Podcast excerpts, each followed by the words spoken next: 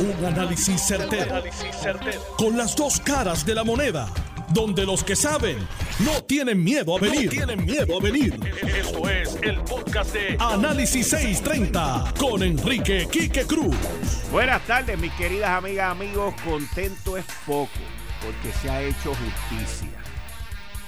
Contento es poco porque años de lucha, de denunciarlo aquí en este programa de apoyarlos desde lejos porque se estaba cometiendo una injusticia contra esos maestros.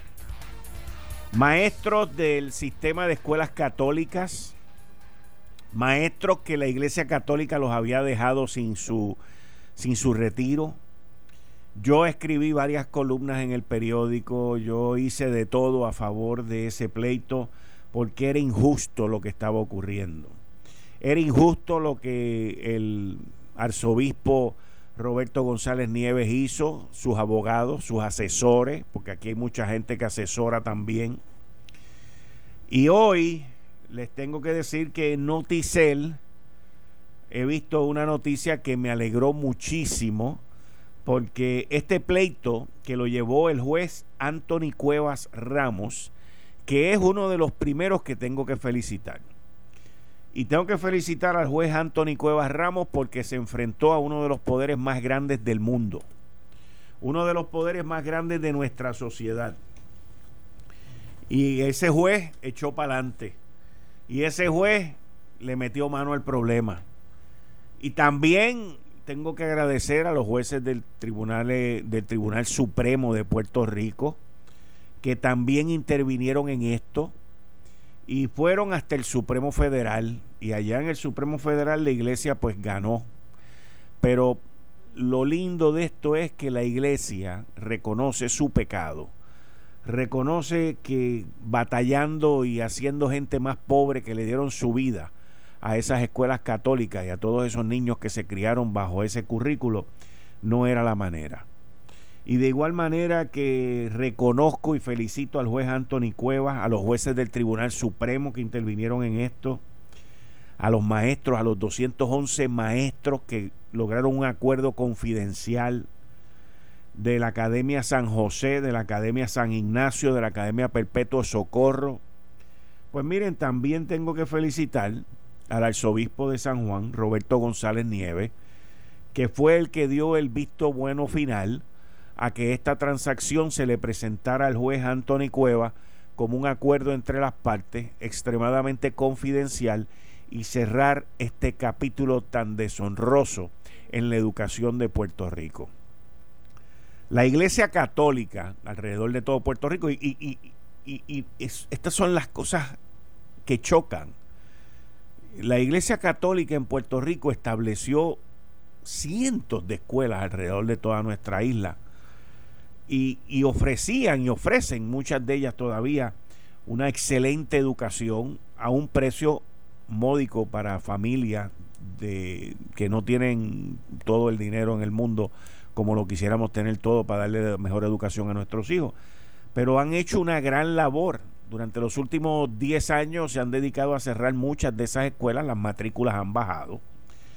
Pero esto es un gran paso por parte de la Arquidiócesis de San Juan, por parte del arzobispo Roberto González Nieves y por parte de la Iglesia Católica as a whole, como una entidad en Puerto Rico. Eh, eh, eh, yo no creo en casualidades, pero el miércoles yo escribí una columna que salió en el periódico El Nuevo Día, criticando al obispo de, de Mayagüez por haber utilizado el púlpito y y toda la ceremonia de la Iglesia Católica para promover la independencia. Pero, y qué bueno que hoy puedo decir algo positivo de la Iglesia Católica, puedo decir algo positivo de Roberto González Nieves, el arzobispo, y de estar agradecido y contento de que este pleito haya llegado a un final, a un final de un acuerdo. El artículo que leo en Noticel dice que hay 500 más reclamantes en otros pleitos y en otras cosas, pero esto da paso a que se pueda resolver lo otro que esté pendiente. Así que felicito, Felicito a la Iglesia Católica por escuchar a sus feligreses y por no promulgar la pobreza dentro de la gente que no solamente le sirvieron a la Iglesia Católica, pero le han servido a cientos de miles de niños y niñas en su educación en Puerto Rico. Me gustaría ver muchas más escuelas, me gustaría ver mucha más educación y que eso pueda volver a crecer como lo fue en una época. Así que qué bueno, qué bueno y, qué bueno que Noticel es el único medio donde he visto esa noticia. Qué bueno que Noticel eh, le dio seguimiento y, y publicó eso. Hay otra buena noticia también que la tengo que compartir con ustedes porque cuando uno ve jóvenes y, esto tiene que ver con un artículo que salió en el periódico Primera Hora de hoy, escrito por Frances Rosario, sobre un joven puertorriqueño que se llama Luis Enrique Ricky Cabán González. Somos tocayo en lo de Enrique y en lo de Ricky. Y este joven, este artículo que está precioso, joven de 22 años, va a ser un internado en una de las principales empresas aeroespaciales del mundo en Lockheed Martin, graduado del recinto universitario de Mayagüez y va a estar allí en Lockheed Martin en Connecticut siete meses, ocho meses en este internado. E, eso es muestra del esfuerzo, del trabajo, como él mismo dice, del el jangueo pues llevó su tiempo y su trabajo y su dedicación y su esmero pues es compensado con este con este eh, con, este proceso en su vida y, y con esta oportunidad de trabajar en una de las principales empresas en un internado con Lockheed Martin. Así que lo único que le digo a este joven es que eh, el, esfuerzo y el trabajo te, llega, te llevaron hasta aquí. A uno en, en la vida se le presentan grandes triunfos y grandes oportunidades. Hay gente que se embriaga por ese triunfo y se destrellan. Y hay gente que no se embriagan por ese triunfo y siguen luchando pero también siguen ayudando a que otros puedan subir y otros puedan lograr eso y no se estrellan. Así que e, eso es bien, bien, bien importante en la vida. Bueno, miren, esta, esta noticia, este, este análisis que les voy a dar ahora, también es bueno, también es bueno, porque los federales sacaron de la calle a una persona que supuestamente y alegadamente le gustaba eh, con su antigua edad eh, el invitar y el tener supuestamente, alegadamente, tener sexo y, y prospasarse con nenas chiquitas, nenas de 14, 13 años, de 16 años. Yo recuerdo cuando esta noticia explotó, explotó en las redes. Y yo no tenía duda, no tenía duda de que el individuo estaba metido en problemas.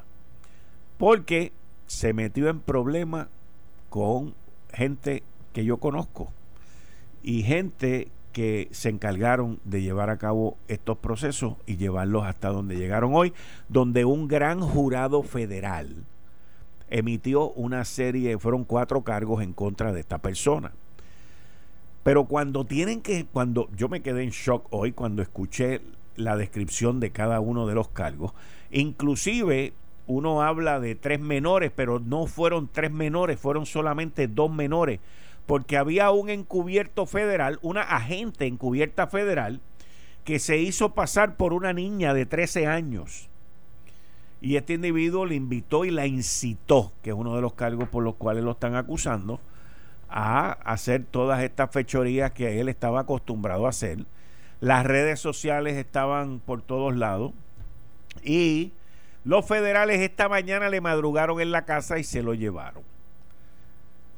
De todos los cargos que le están echando, hay una discusión ahora entre abogados, pues estaba escuchando, hay una discusión entre abogados, porque pues supuestamente son cuatro cargos, son tres víctimas, uno de ellos es una, ¿cómo se llama esto? Uno de ellos es una un agente encubierto, que eso no tiene nada que ver. el que ella no sea menor de edad. Ella se hizo pasar por una niña de 13 años y él en su mente creía que la tenía ya. Pero cada uno de los cargos, señores, lo mínimo son 10 años. O sea, el juez no puede decir son 5, son 6, no, cada uno son 10 años. La discusión que hay entre abogados y fiscales es si cada uno de esos cargos va con cada una de las supuestas de las tres víctimas. O sea, entonces sería toda la vida en la cárcel. Pero la realidad es que la, pena mínima en varios de los cargos que lo están acusando a él son 10 años. Y hay otros cargos, señoras y señores, que tienen como pena mínima 30 años. 30 años. O sea, que si fueran estos cuatro cargos por las tres víctimas estas, pues estaríamos hablando de un mínimo de 60 años. El individuo no vuelve a ver la luz fuera de la prisión federal. Y si son los mismos cada cargo por cada una de las tres víctimas, entonces tiene que volver a nacer tres veces para poder cumplir con esa pena. Los federales, yo estoy seguro que esta persona, con la prueba que tienen, allanaron su casa a finales de abril, se llevaron los celulares, las computadoras, tienen todo lo de las redes sociales. Lo que le va a quedar es tratar de cooperar. Y cuando cooperan, se van a llevar otra gente por el medio. Eso marque lo que se lo estoy diciendo hoy como si lo hubiese visto escrito en otro pliego acusatorio del gran jurado federal, porque no le queda otra alternativa. No le queda otra alternativa, señores. No va a volver a ver la luz. No va a volver a ver la luz. Y esto es algo que nosotros como padres, nosotros como papás, los abuelos, los hermanos, tenemos que estar pendientes todos tenemos que estar pendientes a los celulares, a las computadoras, las conversaciones. Allá afuera están estos enfermos, enfermos sexuales. Gente que le gusta tener sexo con niños, con niñas. Y esa gente hay que guardarlos. Por eso es que la pena, ¿ok? La pena, la sentencia de estos delitos federal son enormes, porque esa gente hay que guardarlos y exterminarlos completamente.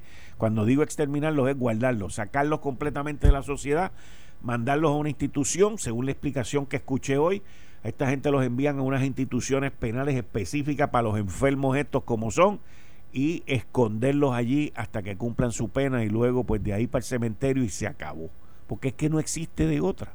Esta situación es algo que se continúa proliferando.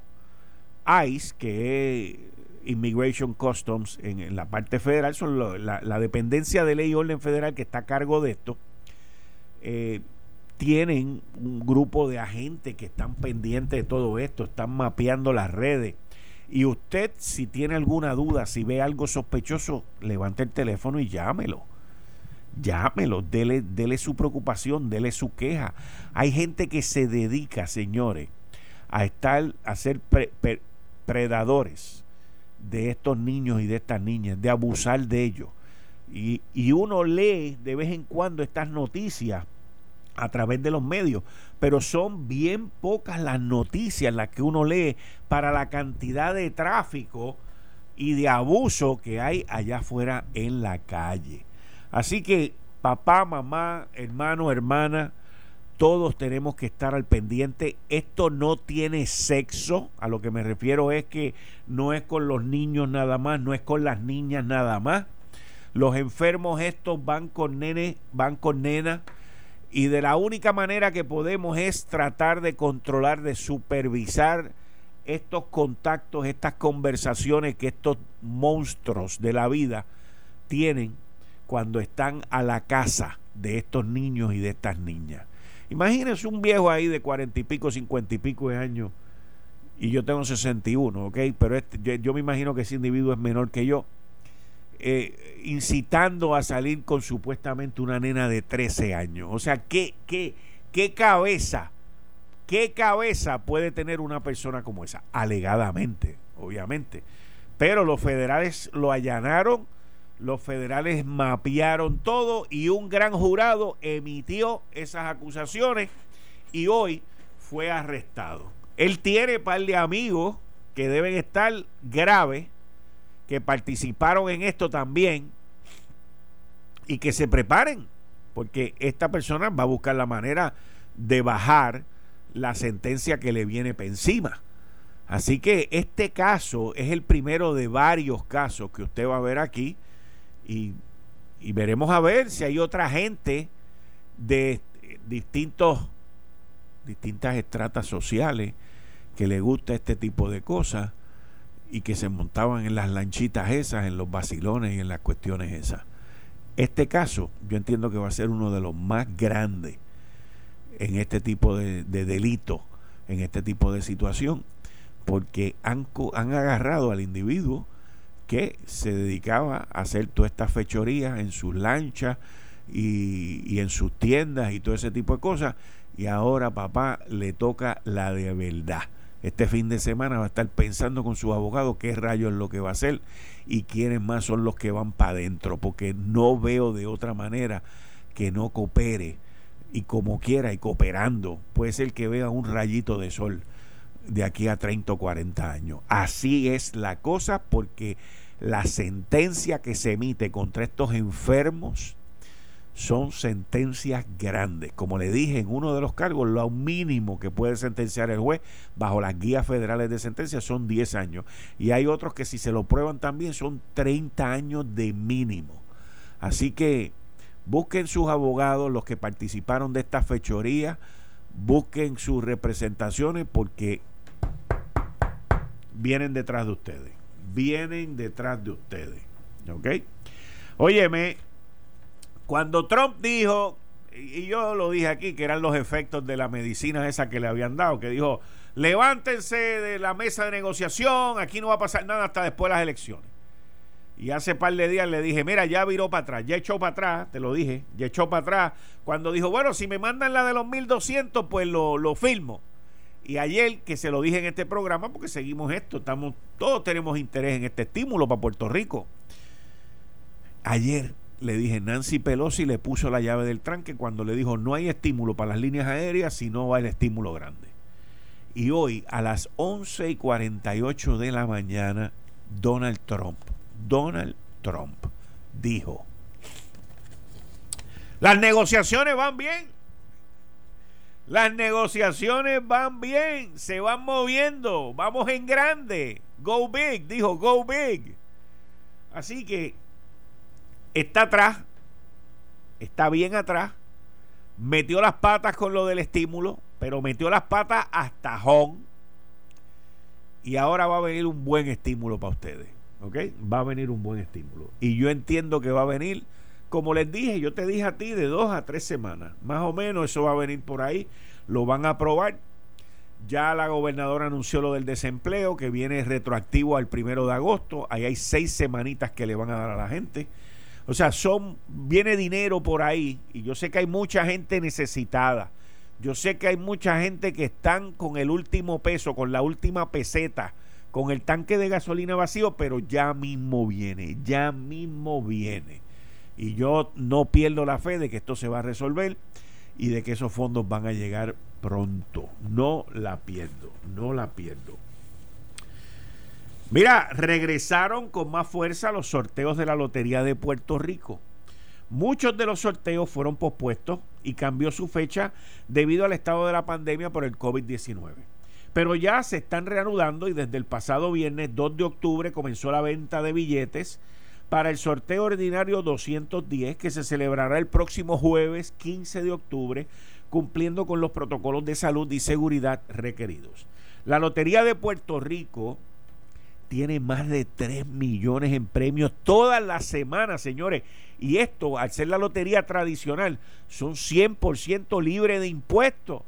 Busca tu numerito con tu agente, busca tu vendedor de billetes hoy y no te quedes sin jugar, que la suerte te está, te está buscando y te está gustando también. Yo voy a una pausa y regreso inmediatamente aquí en Análisis 630. Yo soy Enrique Quique Cruz.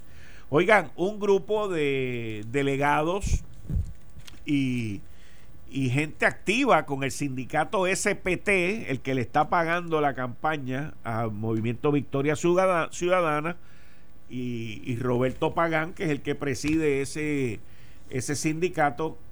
Quiero que sepan algo. Roberto Pagán, presidente del SPT, es lo que está invirtiendo y hasta ahora ha ido ganando. Tú estás escuchando Análisis 630. Al regreso vamos a analizar ese tema. Salió hoy en primera hora también. Y luego voy a dar una oportunidad y voy a abrir las líneas telefónicas. Eh, estás escuchando el podcast de Noti1. Análisis 630 con Enrique Quique Cruz. 5 y 34 de la tarde de hoy, viernes 9 de octubre del 2020. Tú estás escuchando Análisis 630. Yo soy Enrique Quique Cruz y estoy aquí de lunes a viernes de 5 a 7. En el área metro me puedes escuchar por la banda FM a través del 94.3 FM.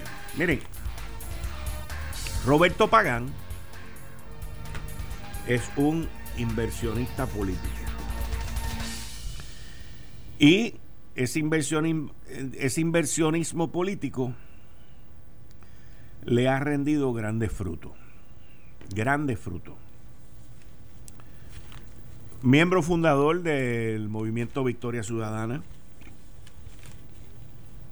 Presidente de la SPT, que se llama el Sindicato Puertorriqueño de Trabajadores. Y según él alega, yo entiendo que es más, según él alega, él ha invertido este año entre 400 y 500 mil pesos. Yo entiendo que es tres o cuatro veces esa cantidad. Y el presidente de la Unión es él. Y él hace con eso lo que le da la gana. Aquí han habido muchos presidentes de uniones, me acuerdo de la Autoridad de Acueductos Alcantarillado y otras uniones, que por sentirse reyes y creer que tienen un reinado, terminan escocotados. Pero esos son otros 20 pesos. Roberto Pagán dice que esto fue una decisión del Congreso de los Estados Unidos y que él está en todo su derecho legal de invertir el dinero como él quiera, lo cual es verdad. Él no está haciendo nada legal, ilegal. ¿Ok? Él no está haciendo nada ilegal. Lo que él está haciendo, y quiero que sepan que lo que él ha hecho le ha eh, le ha sido muy fructífero en millones y millones de dólares en fondos para su sindicato. ¿Quién se ha beneficiado de esos, de esos dineros? Pues uno de los beneficiados es el movimiento Victoria Ciudadana. Es uno de los beneficiados de, de esos millones de dólares. ¿Cómo llegamos a esa conclusión? Bien sencillo, bien sencillo. Yo inclusive un día hice el cálculo él invirtió, ha invertido entre 2 o 4 millones de pesos. Y aunque sea exagerado la cifra, pues póngale uno o dos, mínimo dos. Póngale que haya invertido entre 2 a 4 millones de pesos en las campañas que ha hecho para Manuel Natal cuando estaba en el Partido Popular Democrático y ahora que va para alcalde de San Juan y también principalmente la mayoría de los billetes se han ido para las campañas de Carmen Yulín Cruz Soto. ¿Ok? Carmen Yulín Cruz Soto tan pronto ganó, le pagó, le retribuyó, le dio las gracias, vamos, es la palabra correcta, le agradeció a Roberto Pagán el billete que invirtió en su campaña para ella llegar a ser alcaldesa de San Juan. ¿Y cómo lo hizo?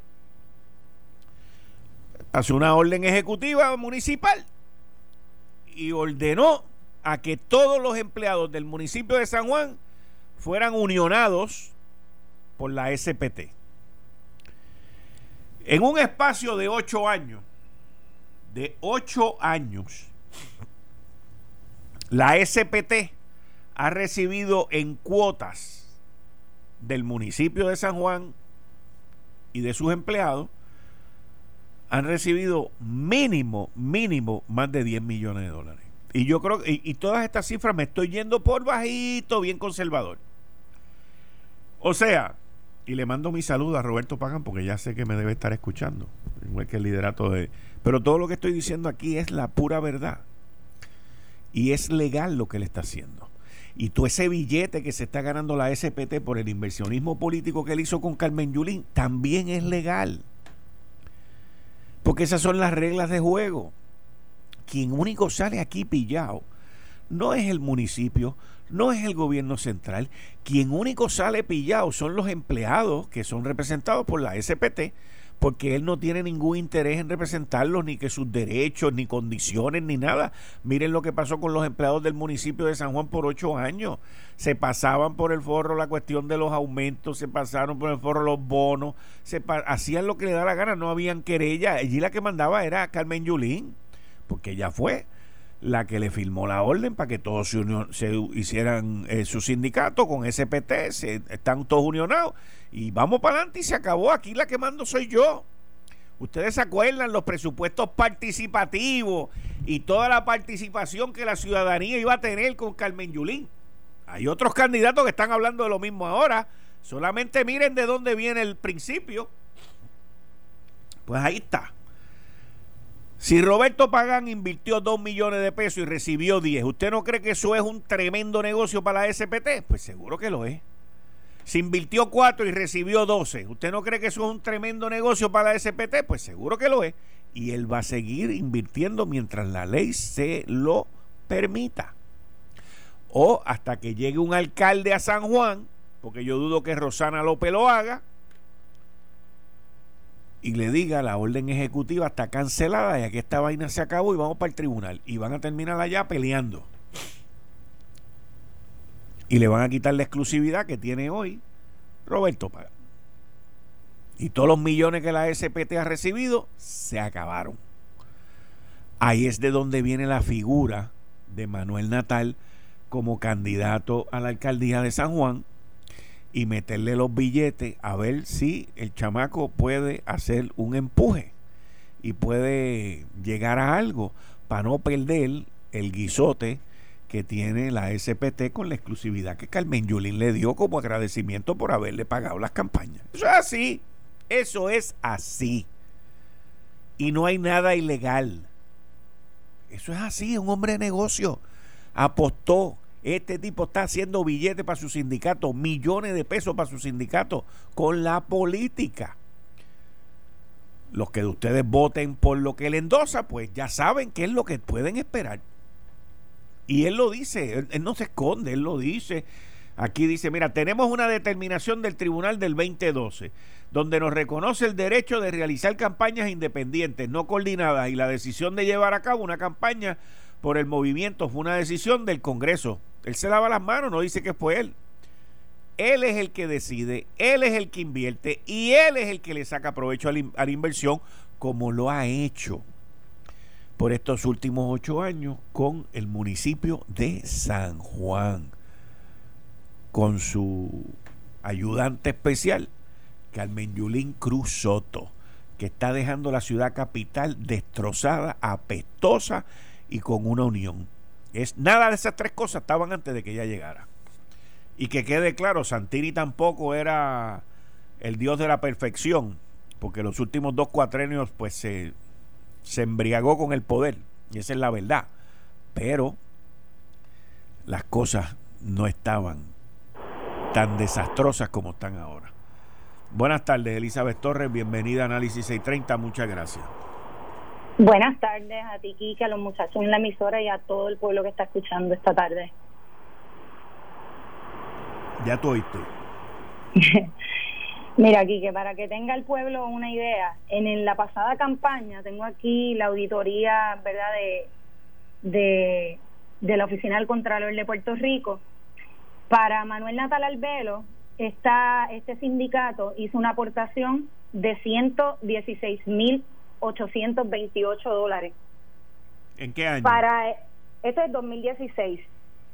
Para el, el candidato a la alcaldía de Ponce, en aquel momento, Víctor Basallo Anadón, que creo que él es representante, no estoy muy segura, pero... En aquel momento era representante.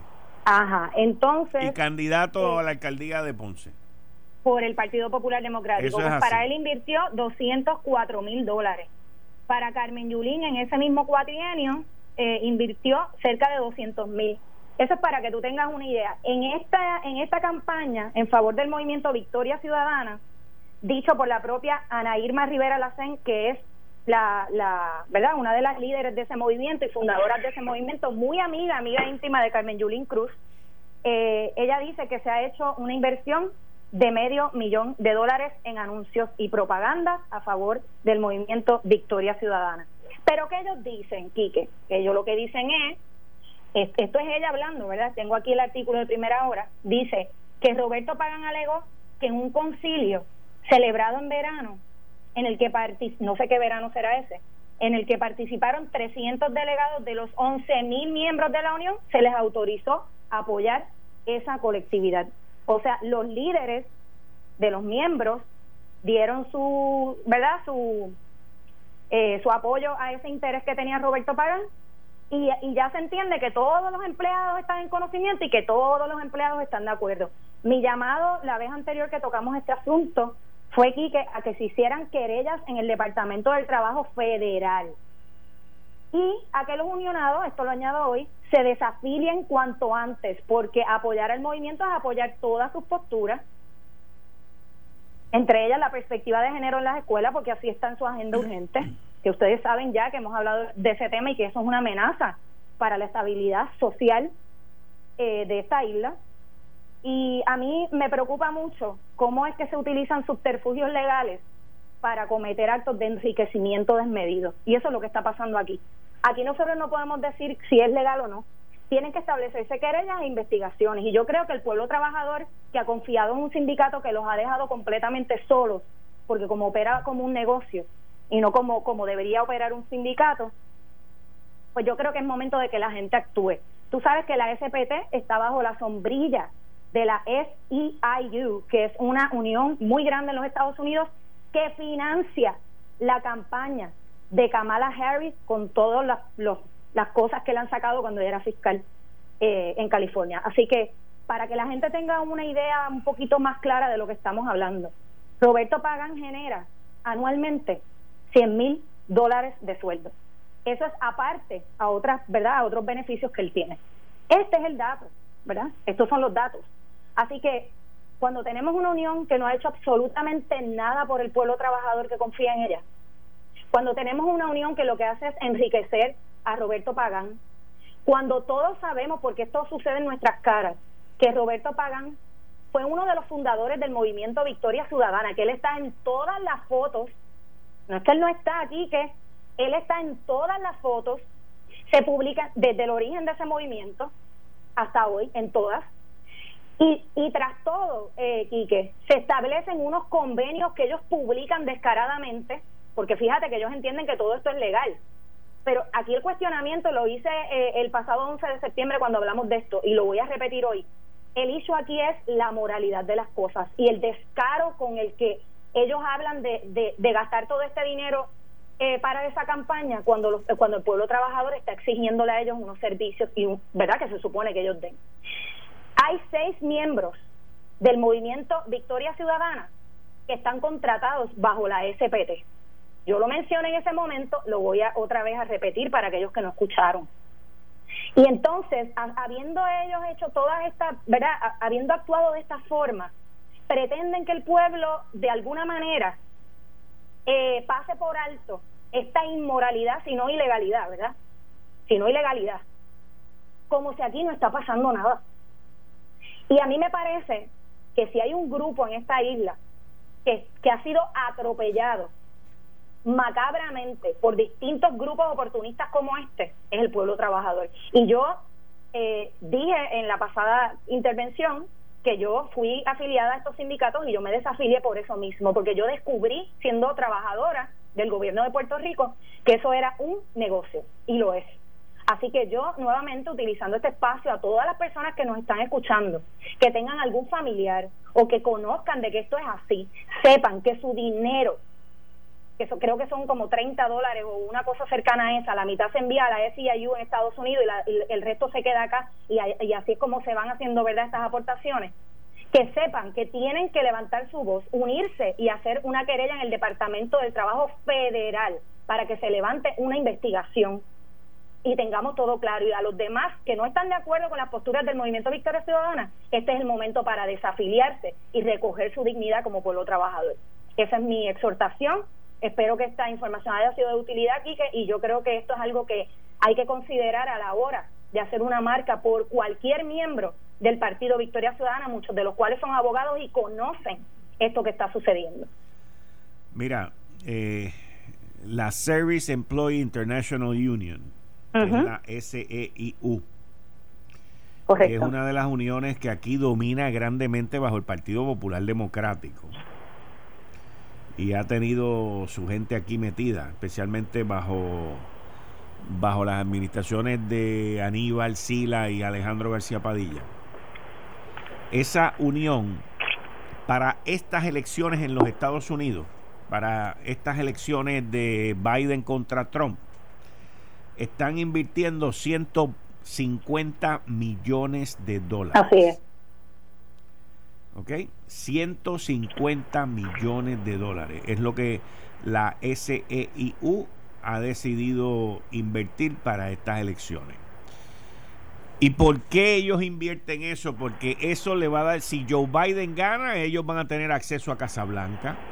Claro. Ellos van a tener acceso al Senado, al Senado demócrata, a los congresistas y llevar a cabo su función. La presidenta de esa unión se llama Mary Kay Henry.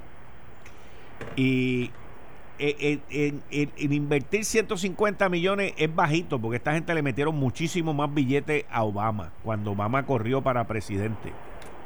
Bueno, Quique, eh, estás hablando de 150 millones en Estados Unidos, aquí se ha invertido y todavía la campaña no ha finalizado medio millón. y Puerto Rico es un territorio muy pequeño, para que la gente entienda. Roberto Pagán termina gastándose un millón y pico fácil eh, en, esta, en esta campaña y en mi opinión son dos millones pero porque tiene muchos candidatos, o sea, ahí hay gente que está corriendo para la Cámara, para el Senado, le han metido una cantidad bien grande a Alexandra Lugaro, está por todos los billboards alrededor de toda la isla. No, y, y, en, los, en las redes a cada rato salen sus anuncios, cada vez que yo voy a ver una noticia me salen los anuncios de Rosa Seguí, que Rosa Seguí es abogada y es, partícipe de eso, pero su esposo también es contratista de la SPT. Rosa Seguí, la licenciada Rosa Seguí, ella también es contratada por la SPT. Lo que me extraña es que... conflicto de intereses. Sí, pero lo, lo, lo, todo esto se está llevando a cabo bajo la supuesta legalidad de que, de que ellos están actuando como un PAC y de que no hay eh, coordinación. Coordinación, exacto. Eh, con los candidatos. Pero eh, cuando tú tienes una situación como lo que ocurrió en el municipio de San Juan, que tan pronto Carmen Yulín ganó hace ocho años atrás, por una orden vino y me le metió el sindicato allí y metió a esta gente allí y se han pagado todos esos millones de dólares por ocho años, pues el negocio es bueno y la inversión es buena. La inversión es buenísima, buenísima. Así que eh, e, esa es nuestra realidad y, y, es parte del juego político que se lleva a cabo, no solamente aquí, pero en los Estados Unidos, en el continente también.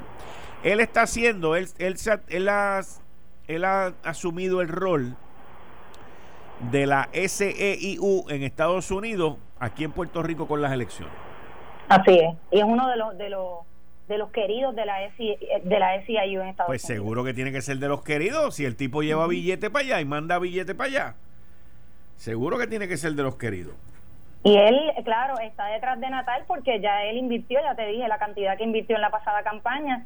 Y como dije este la vez anterior, y esto para la atención de aquellos eh, legisladores que nos están escuchando, es bien, sería interesante saber cuál es el récord legislativo de Manuel Natal y qué cosas él ha hecho en favor de estas uniones, porque como todos saben, y no es un secreto para nadie, Manuel Natal utiliza su pluma para obstaculizar proyectos, por ejemplo, el proyecto de alienación parental, que es un proyecto en favor de la unión familiar, él le votó en contra, pero también utiliza su pluma para adelantar agendas de los grupos que, que lo promueven y que le financian sus campañas y a sus monigotes, ¿verdad? sus cargamaletas.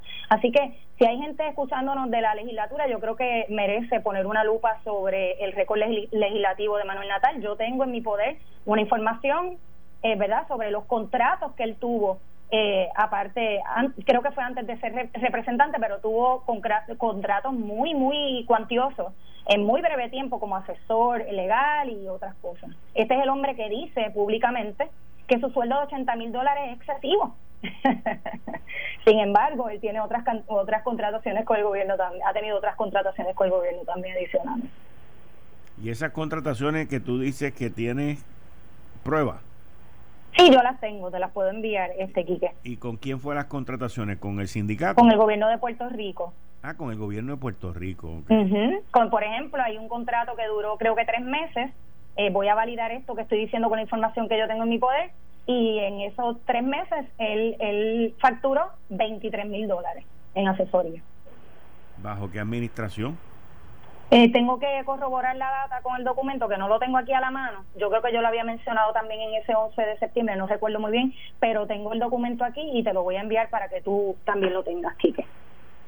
Lo que no tengo es el récord legislativo, que no me he dado la tarea de hacerlo, pero que hago un llamado aquí públicamente para que las personas correspondientes lo hagan y, y me lo hagan llegar o te lo hagan llegar a ti. Ok, pues muchas gracias Elizabeth. Hablamos la semana que viene. Muchas gracias. Bien. Bien, ahí ustedes escucharon a Elizabeth Torres. Oigan, me acaban de mandar una noticia aquí que dice que el presidente Donald Trump tiró the F-bomb, F-bomb on conservative commentator Rush Limbaugh. Rush Limbaugh es uno de de los, bueno, este, el presidente Trump le dio la medalla del reconocimiento a la, persona civil más alta de la nación que se le puede dar. El presidente Trump se la dio a Rush Limbaugh. Y, y dice aquí que el eh, Rush Limbaugh es este, del ala conservadora, tiene un programa de radio todos los días en vivo.